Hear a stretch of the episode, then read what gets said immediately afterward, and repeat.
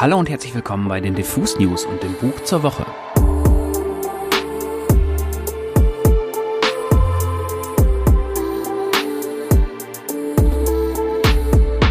Mein Name ist Daniel Koch und ich möchte euch heute das Buch Russen Rap von Andrzej Gelasimov vorstellen. Der russische Schriftsteller, der in Deutschland vor allem durch seinen Roman Durst über die Folgen des Tschetschenienkrieges bekannt ist, schreibt darin über einen Rapper namens Tolja. Der könnte, das geben auch Verlag und Autor zu, der real existierende russische Rapper Basta sein. Er, oder besser sein breiter Rücken, ist auch auf dem Cover der deutschen Ausgabe zu sehen, die bei Blumenbar erschienen ist. Das Foto stammt von einem Basta-Konzert, wo er gerade von der Bühne aus in ein ziemlich stattliches Menschenmeer schaut. Andrei Gelasimov hat aber trotzdem keine reine Biografie aufgeschrieben, sondern eher einen spannenden Roman, der viele Erfahrungen und das Setting von Bastas Leben in sich trägt. Das Buch springt dabei immer wieder von der Jetztzeit in die Vergangenheit. Schon in den ersten Kapiteln lernt man, dass der Rapper Tolja zwar irgendwann eine gut laufende Karriere hat, mit ausverkauften Shows in Russland und Deutschland, der Weg dahin aber ziemlich abgründig war. Tolja wächst Mitte der 90er in Rostov am Don auf. In einer Stadt, die nach dem Zerfall der Sowjetunion für eine Weile ziemlich vor die Hunde ging. Einst der größte Industriestandort im nördlichen Kaukasus ging eine Firma nach der anderen pleite, was zu einer sehr angespannten Situation führte, in der Arbeitslosigkeit, Armut, Drogen und Kriminalität zum Alltag wurden. Außerdem spürte man in Rostov die Ausläufer des ersten Krieges in Tschetschenien, der erst im Juni 1996 zu Ende ging. Am Anfang des Buches führt uns Tolja als lakonischer, harter Ich-Erzähler zum Beispiel in ein Krankenhaus, wo die letzten stark verletzten Kriegsheimkehrer um ihr Leben kämpfen, während die Mütter in den Fluren um ihre Söhne weinen. Auch Toljas Vater kämpfte als Hauptmann im Krieg und ließ die Familie zurück. Großgezogen wurde Tolja maßgeblich von einem sehr sympathisch gezeichneten Tschetschen namens Tahir, der einfach eines Tages, ohne Erklärung, mit der Mutter von Tolja und seinem Bruder lebte und die beiden aufzog. Als der leibliche Vater zurückkam, sei Tahir ohne ein Wort aufgestanden und einfach gegangen.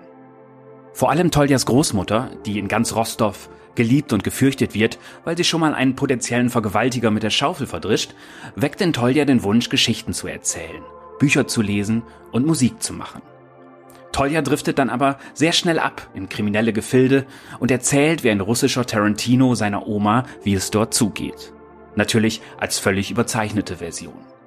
Daraus entstehen mit den Jahren die ersten seiner Rap-Songs.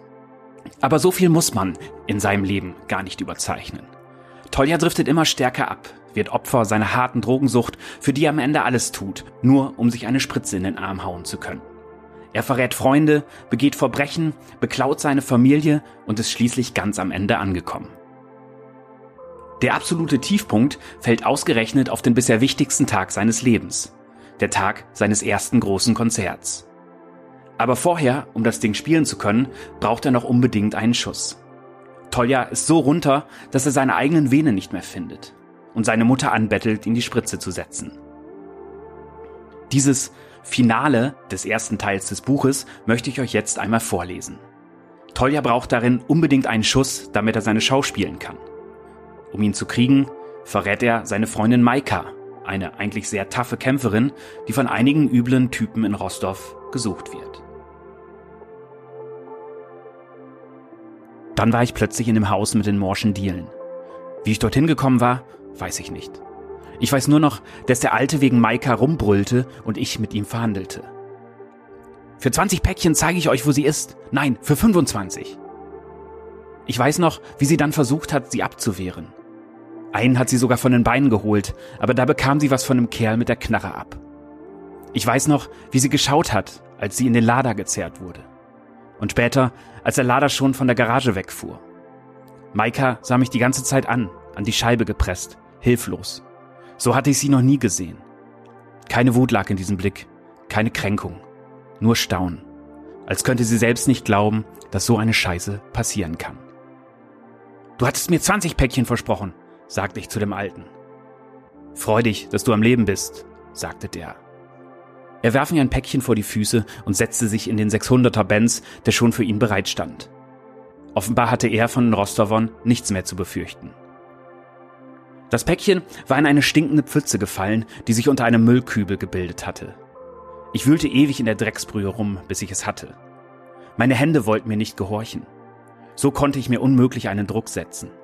Ich hätte mir nur die Venen zerfetzt. Jetzt musste schnell ein Arzt her. Oder einfach einer, dem nicht die Hände zitterten wie einem Schwerstarbeiter am Presslufthammer. Eigenhändig konnte ich diese Ladung höchstens einem Nilpferd verpassen. Das hätte ich vielleicht noch hingekriegt. Hätte ich aber nicht gemacht. Es gab nur ein einziges Päckchen. Ich hätte mich aufgehängt dafür. Mama, komm, du bist auch gelernte Krankenschwester. Blankes Entsetzen in ihrem Blick.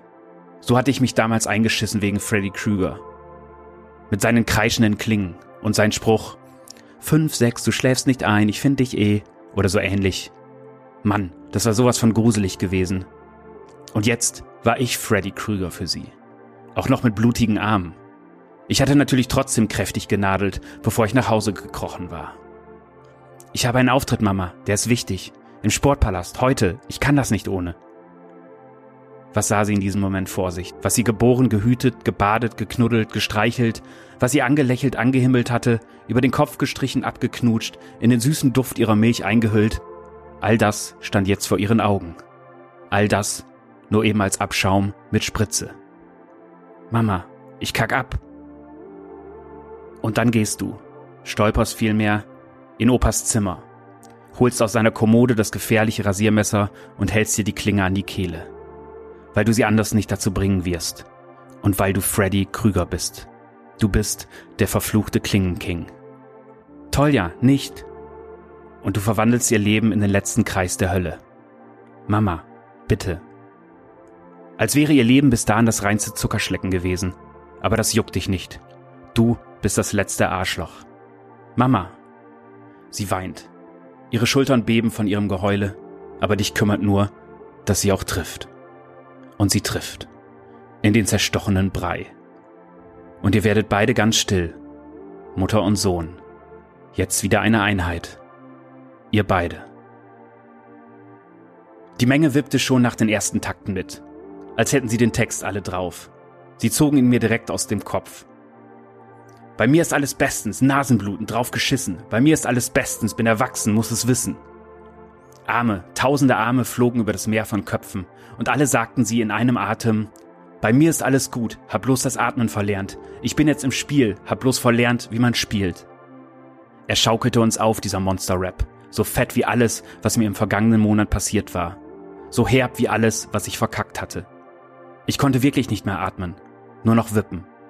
Und ich wippte, pflügte mich durch dieses tosende, jubelnde Meer, konnte nicht mehr aufhören, und das Meer schaukelte mit, als wüsste es, dass jedes Innehalten tödlich wäre, dass das Ende meines Raps mir auf einen Schlag alles offenbaren würde und dem kläglichen Rest, der von mir noch übrig war, den Todesstoß versetzen. Die Einsicht, wohin ich geraten war, was mir noch blieb. Vor mir flimmerten Bilder von Maikas Augen vorbei. Tahis Lächeln oder Mamas Gesicht, das plötzlich erloschen war. Shora hatte recht behalten. Es war ein Erfolg. Mein Track hatte die Stadt in Wallung gebracht.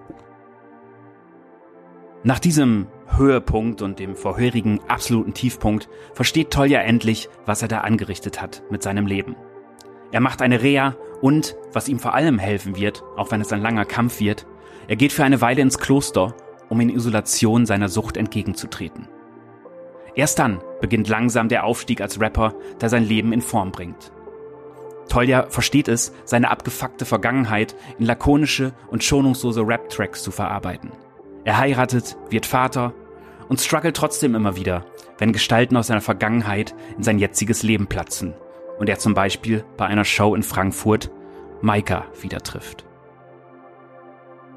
Andrzej Gelasimov erzählt dieses im Rückblick fast ein wenig märchenhaft wirkendes Leben, zumindest vom Happy End aus betrachtet, ebenfalls mit einer sehr lakonischen, nicht unsympathischen Sprache. Das hat den Effekt, dass man den coolen Schnacker Tolja auch in seinen schlimmsten Momenten oft nicht als das Arschloch ansieht, zu dem ihn die Sucht gemacht hat. Auch Toljas Blick auf die runtergerockte Welt Mitte der 90er in Rostov sorgt dafür, dass man die Trostlosigkeit und die Härte ein wenig besser erträgt, ohne dass sie dabei ihren Schrecken verlieren. Das Einzige, was man im Buch ein wenig ankreiden könnte, man merkt einfach, dass Gelasimov ein Literat ist und kein Ghetto-Kid aus Rostov. Wenn er versucht, den Tonfall der Rostover Drogenjugend zu treffen, wirkt das manchmal ein wenig gestelzt. Es sind zwar keine How do you do, Fellow Kids Momente, aber manchmal cringet es doch ein wenig. Das kann auch die sonst sehr flüssige Übersetzung von Thomas Weiler nicht retten. Aber egal. Trotzdem ist Russenrap ein packender Roman, der mir sehr gut gefallen hat. Vor allen Dingen, weil man darin endlich mal eine Gangster-Rap oder eine Junkie-Perspektive kriegt, die nicht amerikanisch oder britisch geprägt ist.